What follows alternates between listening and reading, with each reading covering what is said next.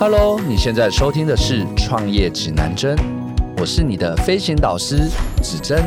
让我陪你一起探索创业冒险之路，找到前进的指引方向。你准备好了吗？让我们一起迎向挑战，启动成功的每一步。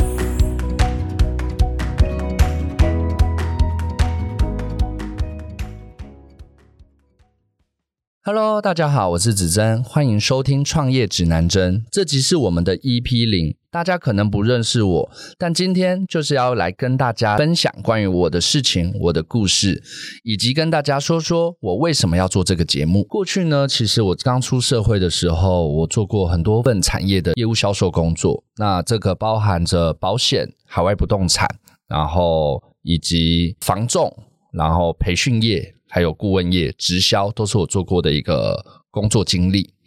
那我过去呢，其实，在业务的一个过程中，我都是在短短两到三个月的一个时间，都可以做到呃公司里面或单位里面的 top sales。那我为什么会去进入到培训业跟顾问业呢？其实有几个点，就是我从出社会以后呢，我就常常都是呃身边的同事、家人，然后以及亲戚。然后，甚至客户的顾问或智商师。就是说，他们人生只要是遇到一些疑难杂症的时候，都会想要去找我聊聊，都会想要去聆听我的一些建议。那在这个过程中呢，我就开始意识到说，哎，好像好多人其实人生生命都过得并不快乐。那这不快乐的原因有分几个点。第一个呢，就是他们并不知道自己真正要的东西是什么，以及自己真正人生想要有热情的事情是什么。这反而占大多数。那反而有少部分的人呢。他其实有想自己想要做的事情，有想要自己想要发展的事情，但是他总是有很多的理由跟借口。可能会觉得，诶，就是放不下，然后呃，放不下现在的工作，然后以及诶，没有信心，就是觉得可以往自己想要发展的一个路上可以去发展的好，所以他们就会不敢去勇敢的去踏出去。尤其这个启发点呢，其实尤其是我在做直销的时候，因为我在做直销的时候，常常是其他团队的踢球手。踢球手的意思是什么？就是说，因为直销他们很需要去做增援嘛，那我常常会被其他的团队去邀请，说就是去吸引，就是他们想要找的。伙伴或者是朋友可以进到直销的一个团队，那在这个过程中也发现到说，哎，每个人其实他们都有自己的梦想，或者是他有自己一些想要试着想要尝试去做的事情，但是在这个过程中呢，他们就是一样，就是会去卡住、受限，可能自己的资金。或自己的一个经验，甚至是怀疑自己的一个能力，所以这个时候，我大概在七八年前的时候，我就启蒙找到我的一个人生愿景。我人生愿景是我想要协助更多的人，可以活出自己的使命与价值。什么叫做使命与价值呢？因为我相信每个人生来在这个世界上，一定有值得他尽其一生去投入去做的事情。这个我称之为使命。那价值呢？我也相信每个人他一定有自己的一个能力、特质，甚至是位置，可以在他的。使命道路上发光发热，在这个愿景的一个驱动下，当时的一个在差不多在七八年前在做直销的时候，有这个愿景出来，但是我不知道下一步是什么，就是我并不知道我要做什么事情可以去活在我的愿景上面，就是所谓的可以帮协助更多的人活出自己的使命与价值。那我就因为以前在做直销。出社会做业务，那其实我都是大量的去学习、听讲座，甚至是去上课。然后有一次呢，就是我听到一个很厉害的一个讲师，他就是激励我说，听完他的讲座了之后，我觉得哎，好像教育培训可以去改变到。人教育培训，或许我可以去引导更多的人，可以往自己的梦想道路、往自己的使命道路去做探索，甚至可以去透过教育培训去培养自己的能力、自信，甚至是强化自己的优势，然后在自己的使命道路上发光发热。所以我在差不多二零一八年的时候。二零一八年初的时候，所以大概就是现在算起来大概是将近六年前，哎，我就是决定要去走教育培训。不过当时也很好笑，就是我想要做教育培训，但是我并不知道我要教什么，我要分享什么？那因为以前我的工作经历就是只有做过业务，然后只会做销售，所以刚开始的时候呢，我就会开始到客户的公司或朋友的一个公司，然后去跟他跟他们去分享业务的心态，然后是跟他们去分享业务销售上面的一个技巧，可能去做演讲，然后可能去做授课。那我同时我就开始展开了大量的学习，我开始学习一些应用心理学，比如说 NLP。然后心智图的思考模式，然后以及还有记忆学，然后甚至是催眠，然后甚至也有延伸学到一些身心灵的一些部分。那在这个过程中呢？我学到什么，我也会同时自己就是开始当起业余讲师，因为我想要做教育培训嘛，所以我在这个过程，我跑去呃帮助一些培训业，就是去担任业务的工作，然后自己也同时也当兼职讲师，然后也到处去上课，然后把我上的课的部分来来去做更多人的分享。但是我过了二零一八一整年的兼职业余讲师了之后，我二零一九年反而。变成我人生最低潮的一年，为什么呢？因为我原本我以为做教育培训可以协助得到我活出自己的愿景，也就是说，做教育培训这件事情可以让我协助更多的人活出自己的使命与价值。但是为什么二零一九年？反而是自己低潮，原因是因为经过了二零一八年一整年的兼职讲师，自己有在教课，自己也在上课，那也有认识很多学习圈的人，然后我竟然发现到，呃，学习之后觉得好像收获很多，很有想法，甚至学习都有一些目的，但是他们回到自己的环境之后，他们一样是回到原来的自己，所以我开始意识到说，诶，竟然学习对于百分之九十五趴以上的人。至少是我看到、我认识的，是没有办法造成改变的。所以我二零一九就开始陷入低潮，就有一种那种感觉，叫做就是为何而战，或者是为谁而战这件事情。因为原本以为做教育培训可以活在我的愿景上面，但是我却发现教育培训不行。所以二零一九年我迷惘了一整年了之后，到了二零二零年的时候，我。因为看了一本商管书籍，这等下会跟大家去分享，叫《第五项修炼》。那这一本书呢，让我去意识到说，哎，原来学习没办法创造改变的原因，是因为就算学习完了之后，但是你回到自己的公司环境、生活，甚至周遭的人都是一样的，那你就很容易去回到你原本的自己。他并没有办法去创造改变，这也是我踏入顾问的原因。我刚刚顾问原因很简单，其实是我想要协助企业去改变环境跟文化，然后。这样可以去协助更多人活出自己的使命与价值，因为基本上每个人除了睡觉以外，他把时间花在最多的地方就是自己的上班环境。所以我相信，只要可以去改变企业的环境跟文化，是可以去引导更多的人或协助更多的人，可以去活出自己的使命与价值。这个就是我去做顾问的一个最主要的原因。我做企业顾问的理念是什么呢？我做企业顾问里面，像刚刚提到的，我想要改。变环境跟文化，环境关于的事情是，我觉得人生除了工作、事业、财富以外，它有更多的事情是值得我们去探索、去追求。所以我想要打造企业的环境，是想要去打造的是平衡的环境。平衡的环境就是一个人他在工作领域或者是事业追求财富领域。以外，他可以更花更多的时间去陪伴家庭，他可以花更多的时间去关注自己的健康，他可以花更多的时间去关注到自己的学习成长以及自己的心灵富足。那在这样子的一个情况下，其实我相信他可以去发展他的一个全人。全人生活，甚至是他可以去让自己可以更为平衡，所以我觉得能够协助企业去创造一个平衡的环境是重要的。从老板到主管到员工，其实都更应该可以去活出平衡的人生。他是可以去追求更多关于工作财富以外的事情。那文化是什么呢？我觉得我认为的一个文化，最主要是想要打造的叫做利他文化。有没有觉得利他文化为什么会协助到企业的一个成长？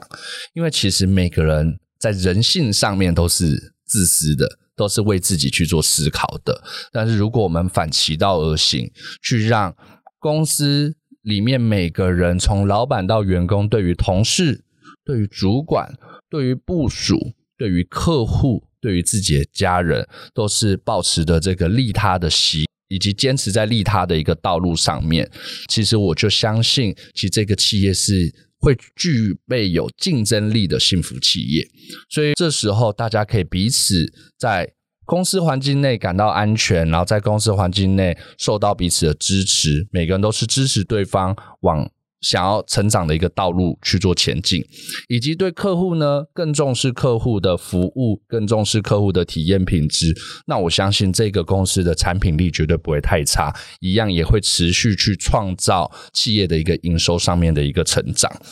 那我为什么会有这些想法呢？其实这关键就是在于第五项修炼。我来跟大家分享一下《第五项修炼》这本书。《第五项修炼》这本书其实是由它是一九九零年出版的。到现在已经出版了三十三年。这本书的作者是全世界最顶尖的麻省理工大学的管理学教授彼得圣吉所写的。这本书一写出来之后，其实它是轰动了整个管理界，甚至它被誉为是西方的《孙子兵法》以及管理学圣经。那为什么这本书这么厉害呢？这本书呢，它里面主要在去传递的五项修炼，第一项就是所谓的自我超越，就是一个环。环境里面更应该更重视的是每个人自己的使命，以及是每个人的一个价值，然后去支持每个人去做突破。有了自我超越的第一项修炼了之后，大家也要去意识到说，就是每个人有不同的心智模式。不同的心智模式代表每个人都有自己的经验，以及都有自己的能力，以及都有自己看待事情的方式。我们得先去理解每个人有他背后的心智模式的时候，这时候其实大家可以更多元、更容易接纳，甚至去创造所谓的一个集体智慧。那这这时候进到第三项修炼，就是一个组织、一个团队要发展的叫做共同愿景。共同愿景是今天大家进到这间公司，为了是一个更伟大的利他愿景，而并不是为了老板赚钱。当大家在这个利他愿景下面，在这个共同愿景下面的时候，其实大家会更有凝聚力、向心力，知道公司未来或组织未来要发展到哪边，要如何去呈现自己的一个价值给其他的客户，跟带来环境上面的改变。有了利他愿景了之后，进到第四项修炼。第四项修炼叫做团队深度学习。所谓的团队深度学习，其实我相信各位观众在华人的企业一定很有感。其实，在华人企业常常会创造一个部分，就是诶，老板或主管是一言堂。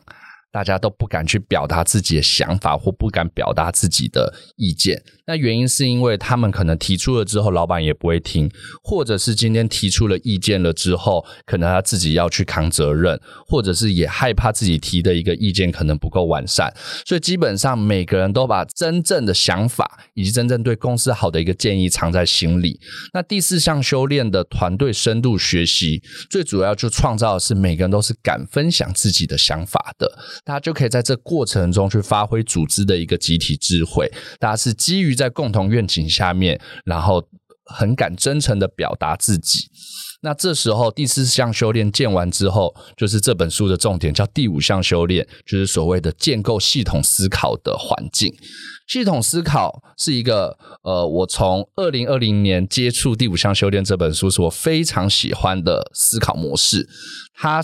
的方式是取代了人类的惯性的线性思考，因为人类是受制于语言学的关系，就是大家如果有学过英文，就是语言学的概念，就是说都会有主词、动词。受持，那所以让大家在思考事情，它都是一条线一条线的这种线性思考模式。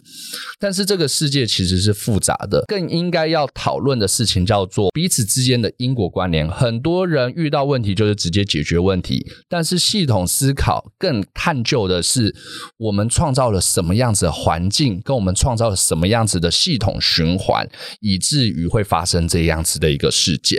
所以更探讨的是事情的本质跟结构。所以第五项修炼问世以来，它被世界上非常多的大企业去导入，就是这本书的里面的其中某些环节，或者是所谓导入所谓的系统思考模式，包含我们所熟知的联合国、世界银行、Google、Facebook。阿里巴巴，还有甚至是 Hitachi，然后日立，然后以及飞利浦，那这些壳牌石油，其实这些世界五百大企业，很多都在去做使用系统思考或者第五项修炼里面的一个观念去做导入。所以这本书在一九九零年问世以来，它非常轰动所有的管理学界，甚至很多通常我们觉得一本书可以畅销多久？可能最多最多三年五年，像。呃，近年来可能最受欢迎一本书，一定大家有听过，叫做《原子习惯》，它蝉联了就是各大排行榜好几年。但是大家有想过吗？一本书竟然有办法红十五年，还立于第一名的位置？这本书是《第五项修炼》。第五第五项修炼，在它出版十五年后，也就是二零零五年的时候，曾经被美国的《金融时报》杂志去调查十一万名的经理人，从二十多万本的管理学的一个书籍，去选出就是这些专业经理人或这些高阶经理的人，他们认为书架上最有价值的商业管理书籍是哪一本？排行第一名的竟然是《第五项修炼》。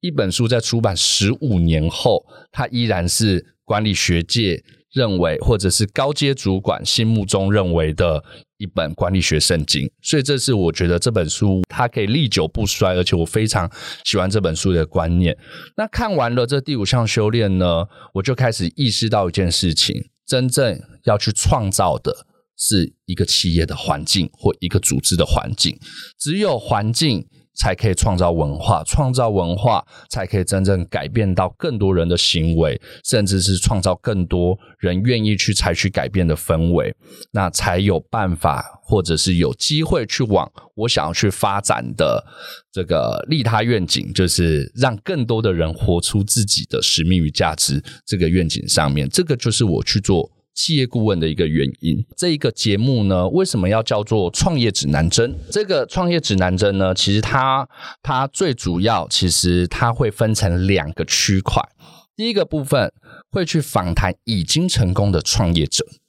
第二个呢，我们会从不同的一个专家的观点。然后我们一起去探讨，诶，这些创业的成功人士他为什么能够成功？来去分享聊聊，诶，他们的一个成功的关键是什么，以及他们遇到挑战怎么去做克服？那我为什么会想要去做节目，或者是请他们去分享他们的创业故事？我认为是重要的原因，其实就是因为，呃，我曾经看过一本书，好像台湾的书名叫做。习惯致富，大陆书名好像叫做《富有的习惯》。这本书呢，有去调查很多就是成功人士以及有钱人，去调查他们的习惯，也有发现到，其实有高达七成以上，他们是每天会有阅读半个小时以上的习惯。然后从中呢，他们竟然又有超过一半以上阅读的书籍会去阅读所谓的一个名人传记。这个其实是最主要我想要去做这个节目的一个原因，因为呢，我自己有曾经有看过一些名人传记，我发现到很多成功的人，他们真的，他们遇到的挫折跟他们所遇到的压力，真的都不会比我们来的少。你而且他们碰到每一次挫折的过程中，这个克服的部分是让人感到很激励的。这就是为什么成功的人，他们自己也喜欢。去看成功的人，或者去看伟人的传记，原因其实就是因为他透过这一个看每个传记的一个过程中，他就有点像是一个心灵鸡汤，去抚慰可能现在受到挫折的自己，然后以及诶看到这些比他更成功的人，他们当初遭遇挫折、遭遇痛苦，他是如何去做度过的。那这就是这个创业指南针，我觉得最主要的目的之一。大家可以透过收听这些节目，去了解这些已经成功的创业者的他的过往的一些经历，以及他如何克服难关的，让每一集它本身就是一个大家的一个心灵鸡汤。那再来呢？因为我自己本身是在做企业顾问，目前大概在近三年多来，我已经辅导或培训超过一百多间以上的企业，那其中已知有超过。二十间以上，在我辅导三到六个月内，它的营业额是有明显成长的。那所以呢，我可以也可以用我自己的专业，用我的经历去剖析这些成功创业者的商业模式，然后去协助观众去做总结，就是他其实有做对哪些关键，然后让大家是可以去变成一个落地的简单步骤。去做运作，再来呢？其实我觉得很多人在网络上，在一些文章上面，可能或者书籍上面，大家都很习惯分享成功经验。但是，其实我认为更重要的是失败挫折的一个教训。因为每一个创业的一个过程中，他绝对不是他做的每件事情都是对的，也绝对不是他做的每件事情都是顺利的，中间会遇到很多失败跟挫折，以及心理的压力。我觉得这会是这个节目的一个特色之一，会很聚焦在这些成功的创业者，他当初遇到的挫折是什么，然后以及他是如何去克服，以及如何去做度过的。我相信这个部分，甚至是可以去带给观众最大价值的一个地方。然后以及是，以及是也会去找到不同的不同的专家。就是比如说，他是一个哲学，比如说在哲学领域，在命理领域，或者是他是各个产业的顾问。因为大家都知道，其实顾问的产业其实分得很细，可能有品牌顾问，可能有行销顾问，可能有现在流行的自媒体的一些顾问，由他们的一些观点再去看待，诶，就是他们有没有遇过一些创业者的一些经历，然后我们可以一起共同的去讨论、去探讨。所以除了我去访谈成功的创业者以外，我也会去访谈专家，一起带给观众讨论不同的一些观点或切入的视角，好让大家可以更看清楚，诶，创业到底要怎么去成功，甚至是这些成功人士他是如何去突破难关的，我们可以用不同的观点，然后去做看待。我们这节目设定呢，我们会去采取周更的形式。我们预计会在每周四的晚上的七点的时间，然后会去上架《创业指南针》的一个集数。那我们节目的时间呢，预计会去抓二十到四十分钟，就是半个小时左右的一个时间去做每一集的一个节目，也方便大家可以更弹性的在自己可能是通勤也好，或者是在自己做家事的一个时候，我想要透过这个创业。指南针的这个节目，就是带给各位的观众朋友，可以去探索自己的使命与价值，并且去从这些成功的创业者中去了解他们的失败经验以及成功关键，然后并且去大家一起共同的去改变身边的人，然后创造更好的一个环境。那如果你喜欢我们的节目，欢迎追踪我们，我们下一集就会自动通知你哦。也欢迎留言给我们，告诉我们你的想法，我们就下次见喽，拜拜。